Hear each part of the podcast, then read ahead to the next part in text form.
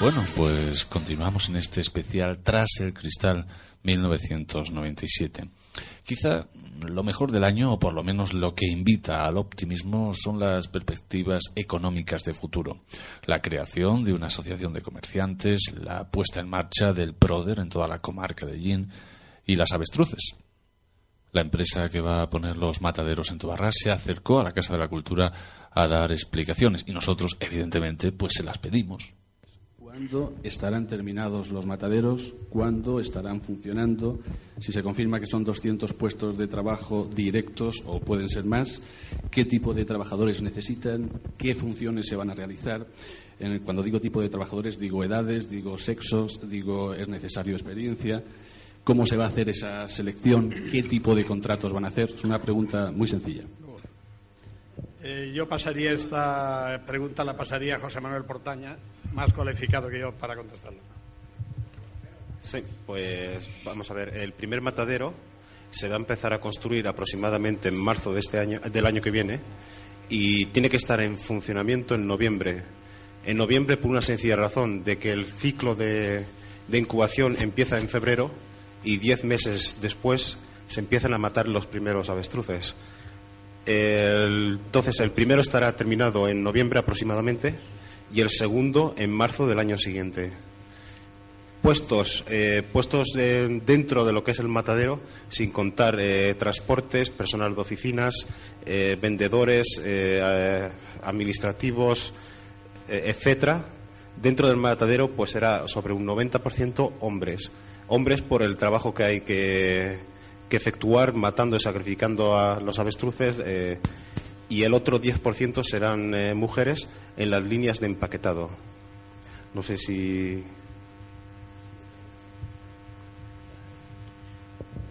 Sí, preguntaba también por edad, si es necesario experiencia. Eh, experiencia en, principio no es necesaria eh, porque el personal especializado no vendrá de Tobarra, vendrá de fuera y este personal especializado se encargará de escolarizar al personal que se contrate. Edades en este caso, pues no, no tenemos pensado en ninguna edad.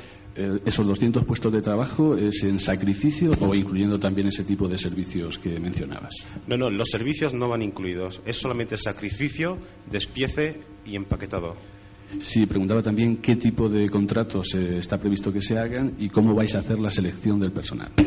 Pues no está pensado como qué tipo de contrato se le va a hacer aún hasta que no empecemos a trabajar. Entonces, esto eh, de los contratos sabemos que, que, día a día van cambiando la legislación sobre contratación. Entonces, veremos en, ese, en su momento oportuno, eh, estudiaremos el tipo de contrato que se le vaya a hacer eh, al personal. Y la segunda pregunta era. Sí, ¿cómo vais a hacer la selección? La selección, la selección será una selección natural. Se contratará al personal y se verá su aptitud eh, en caso de que sirva o valga o no sirva o valga para estar dentro del matadero. Una prueba. Sí, eh, tendrán un, un, periodo de prueba en el que se verá si, si realmente eh, pueden seguir ahí trabajando. Y ya que estoy, pues quería preguntar también eh, qué otras perspectivas de crecimiento tiene Elizabeth General en España y en la comarca, si hay otro tipo de servicios además de, los mataderos y qué posibilidades o de qué depende que se puedan quedar también en, Tobarra. Pues otros servicios que, hay que crear eh, es la curtidora de piel y la transformación de piel pero que todo eso está en proyecto y, aún no podemos decidir nada ni decir tampoco nada. Sí, gracias. Perdón, hay eh, un par de cosas que yo quisiera decir con respecto a, a la mayoría de, de, Vale, hasta luego. Vale, hasta luego. Sí. Con respecto a la pregunta de que, como se ha visto, que son más, debido al trabajo físico que tiene que hacer, que son más, uh, más puestos para hombres que para mujeres, las mujeres se verán tremendamente compensadas, bien que vaya en Tobarra o vaya en Illín o vaya en, en una pedanía cualquiera, la, la fábrica de curtidos que tiene que ir y la manipulación de pieles, bueno, ahí, donde, ahí es donde puede ser a lo mejor un 90% de mujeres y otro y el 10% de hombres, o sea que ya se ve, ya se puede ver compensada ahí. Pero hay una cosa que yo quisiera recalcar y dejar bien sentado, que es lo siguiente. La firma Elizabeth todavía se puede decir que no ha empezado y hay un montón de personas trabajando allí, alguno de ellos es de Tobarra, todos están legalmente contratados. Y otra de las cosas muy importantes también es que allí no se admite una factura de una cincuenta que no lleve su IVA correspondiente. Quiere decir con eso, es una empresa que viene a España, que viene a instalarse aquí, que viene a ganar dinero, pero viene a intentar hacer las cosas lo más legal posible para dejar claro alguna suspicacia eh, con respecto a, a, lo que a la pregunta del señor de, contratos o de cosas de esas. Eh, no hay suspicacia ninguna. Me parece que es lo que la mayoría del auditorio se está preguntando. No, yo tampoco. perdón, yo no intento el, el, dar ninguna réplica con ánimo de, de nada, simplemente el dejar bien sentado la filosofía de la empresa. Lo mismo en el tema personal que el tema fiscal. Ese es lo que está haciendo en este momento y eso es lo que viene a España a hacer y piensa hacerlo. ¿Alguna pregunta de alguien? Sí, quería preguntar eh, qué producción se espera de los mataderos tobarreños, qué número de animales se van a sacrificar cada año. José Manuel Portaña, esta es una pregunta para ti. El número de sacrificios en, primera instancia serán 600 diarios por matadero y eso multiplicado por 300, 365 eh, días al año. Se trabajará allí en eh, dos turnos de sacrificio y tres de empaquetado. Bueno, no estoy muy bien de matemáticas, pero si ustedes producen, eh, creo que han dicho 4.000 avestruces cada dos meses, ¿no? Salen 24.000 avestruces al año. Sí, sí. Se van a quedar sin avestruces. Por eso hay que crear cabaña antes de empezar a matar, de sacrificar. Entonces está condicionado el funcionamiento del matadero a que se cree antes la cabaña. ¿Esto va hacia adelante seguro? ¿Cómo esto? va hacia adelante seguro. El, crear cabaña ya empezamos a crearla a mediados del año pasado a través de una empresa eh, eh, que, es Gaesa. Eh, Gaesa ahora se dedica sola y exclusivamente a producir para el grupo y lo que es Elizabeth Avestruces se dedica a comercializar. Comercializar quiere decir el crear esta cabaña y comercializar posteriormente los productos de esta cabaña. Eh, está condicionado todo a que nos dé la producción, porque lo que queremos lograr es que la producción íntegra eh, que se consiga aquí en España eh, sea para el matadero. Y por eso, en primera instancia, se construirá uno que estará en funcionamiento en noviembre y el segundo estará en funcionamiento en marzo del año siguiente que empieza la, otra vez la temporada. Gracias. A mí, perdón, a mí me gustaría matizar un poco sobre ese tema que es lo siguiente.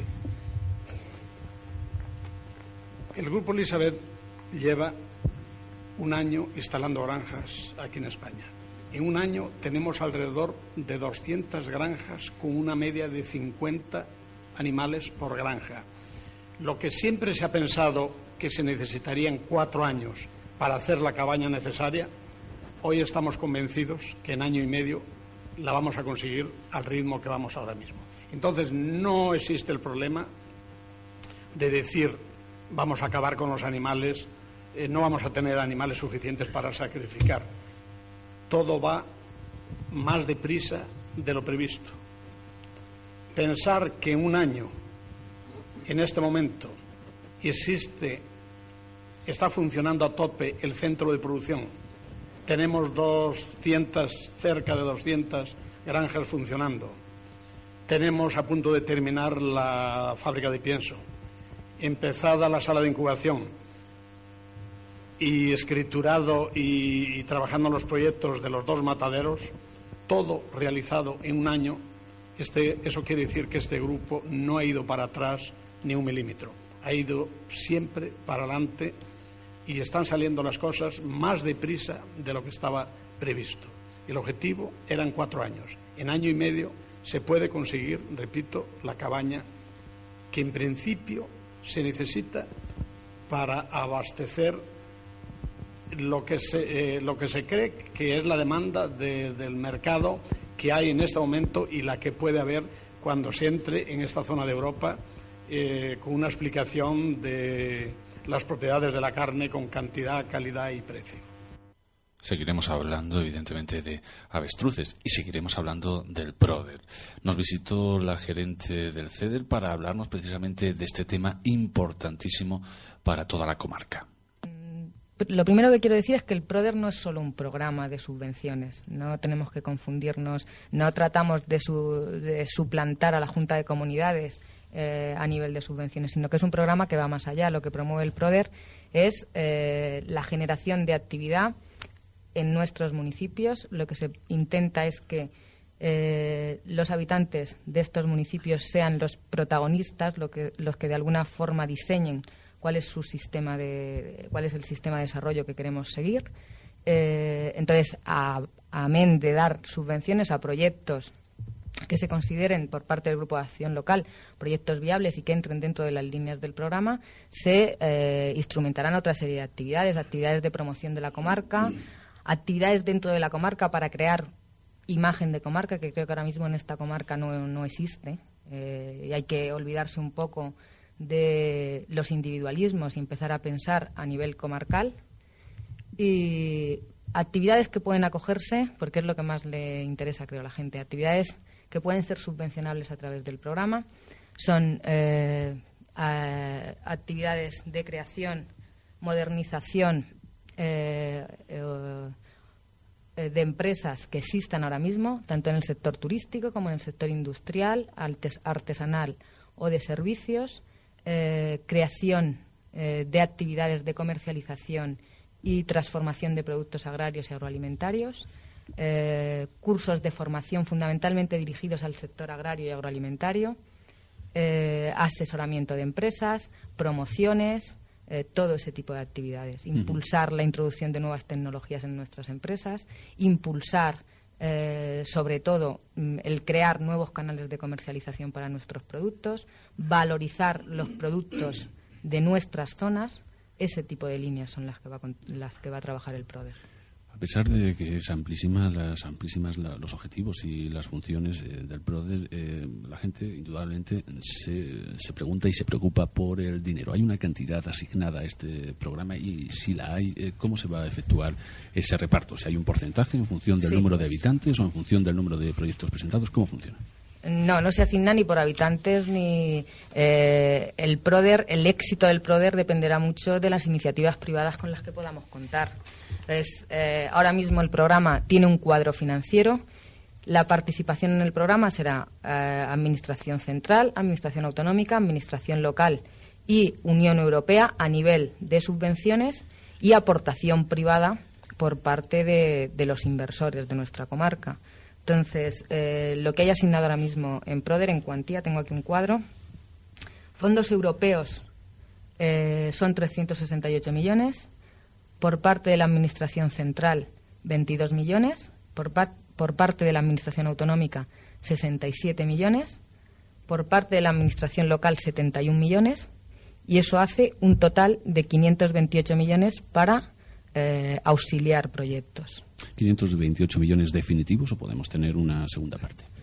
Eh, para este programa serían esos los, el dinero que habría. Lo que eh, está ahora mismo propulsando la Unión Europea es la creación de programas de este tipo, en los que, como decía antes, quienes promuevan el desarrollo sea la gente desde sus propias comarcas. Entonces, ahora mismo está en estudio en, en la Unión Europea lo que se denomina la Agenda 2000 y es posible que se continúe con programas en esta misma línea, a los que, por supuesto, la Fundación Campos de Gin espera acogerse. Es decir, es posible la continuidad, pero solo es posible. Es posible, es, posible si salen programas de este tipo y si la Fundación opta por, por seguir en esta línea, que yo me imagino que sí.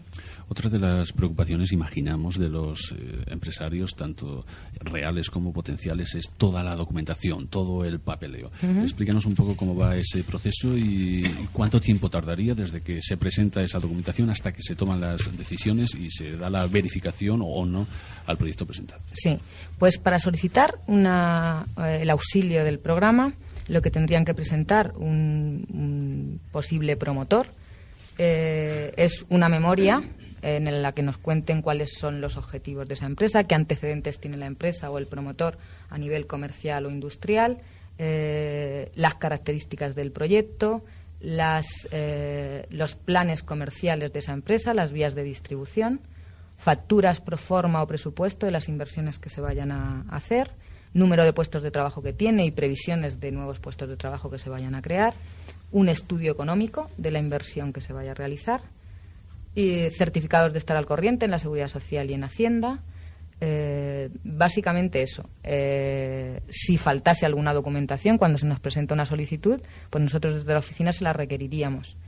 Eh, el plazo entre que se presenta la solicitud y que el grupo de acción local estudia el proyecto y concede la subvención, calculamos que puede rondar en torno a un mes y medio. No queremos irnos más allá. Queremos que el PRODER sea un programa eh, que funcione rápido.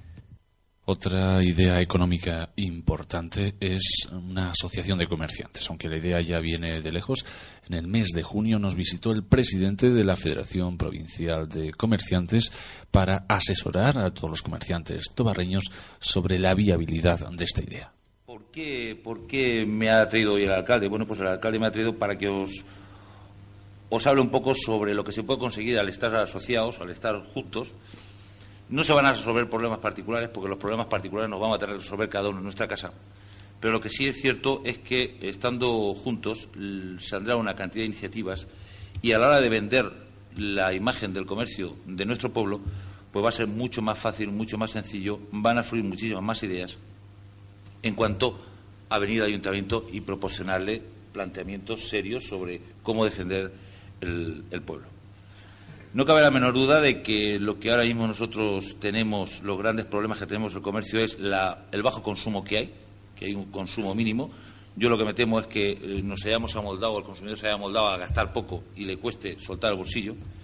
Y sobre todo los, grandes centros que hay, que hay en Albacete y las medianas superficies que hay en, en los pueblos limítrofes. Esa es la gran batalla.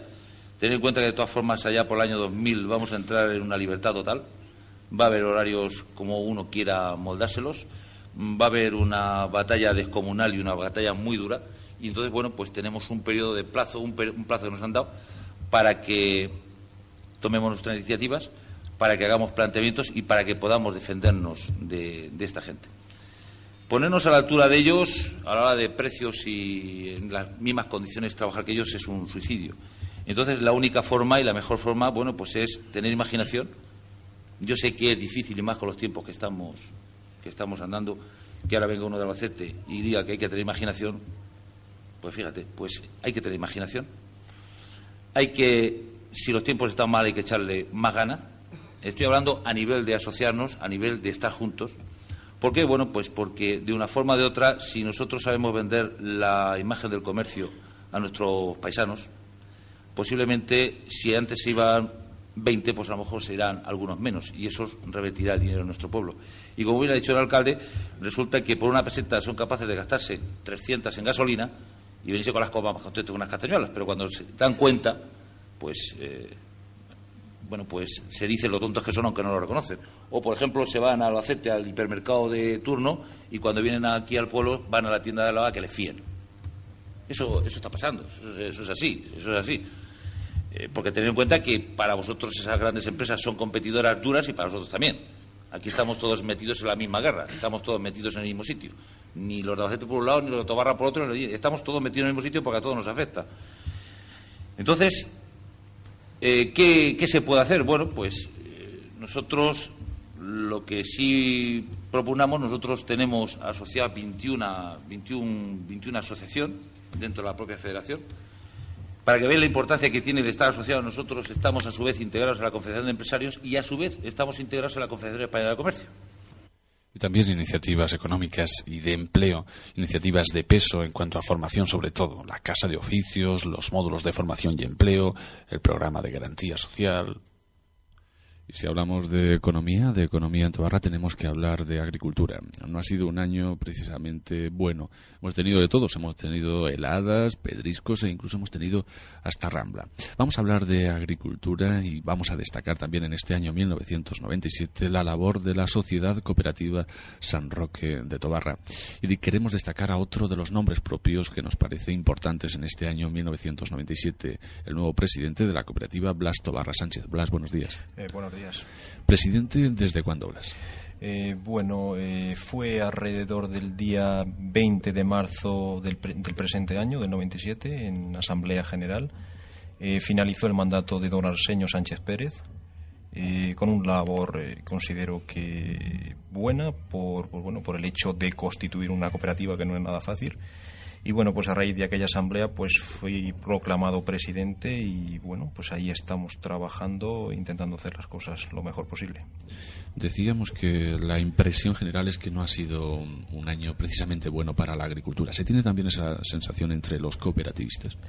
Eh, sí, eh, bien, desde la cooperativa de Tobarra, eh, el año, pues lógicamente, si nos centramos en la actividad de la cooperativa, no ha sido bastante bueno en lo referente a frutas, es decir, en el tema del albaricoque, que es nuestro producto fundamental.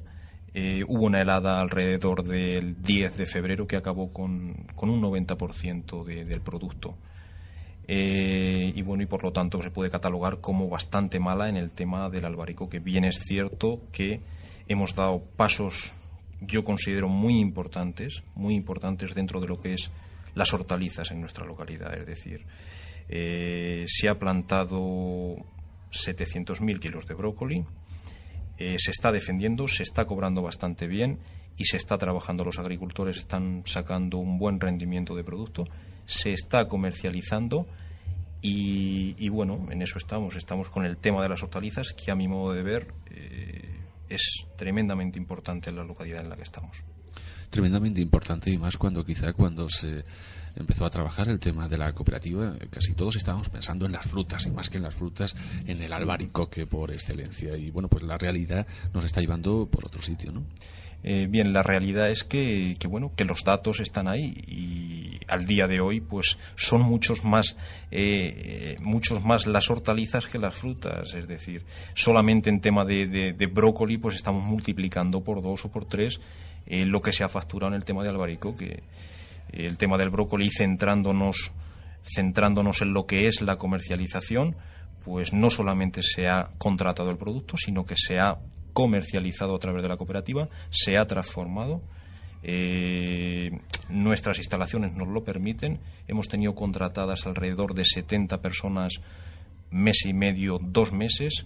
Eso ha sido posible a través de un contrato que hemos hecho con una empresa eh, congeladora. Se ha troceado el brócoli se ha vendido troceado y de con esta fórmula pues hemos conseguido pues que ese valor añadido, que esa comercialización la hagamos desde la cooperativa. Por una parte, el agricultor ha producido su brócoli, lo ha vendido, lo ha cobrado perfectamente y por otra se han creado unos puestos de trabajo y esos sueldos pues lógicamente no se han ido a la empresa congeladora, se han quedado en nuestro pueblo, que bueno, que, buena falta nos hace esa es la línea que se piensa seguir con eh, todos los productos que sea posible, ¿no? Es decir, eh, intentar eh, pues tocar al máximo los productos aquí en Tobarra, ¿no?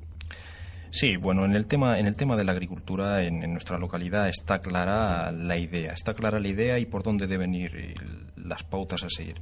Es decir, aquí estamos acostumbrados a que el intermediario pues sea el máximo beneficiado de, de, nuestros productos agrícolas y eso pues tiene que llegar un momento que se termine.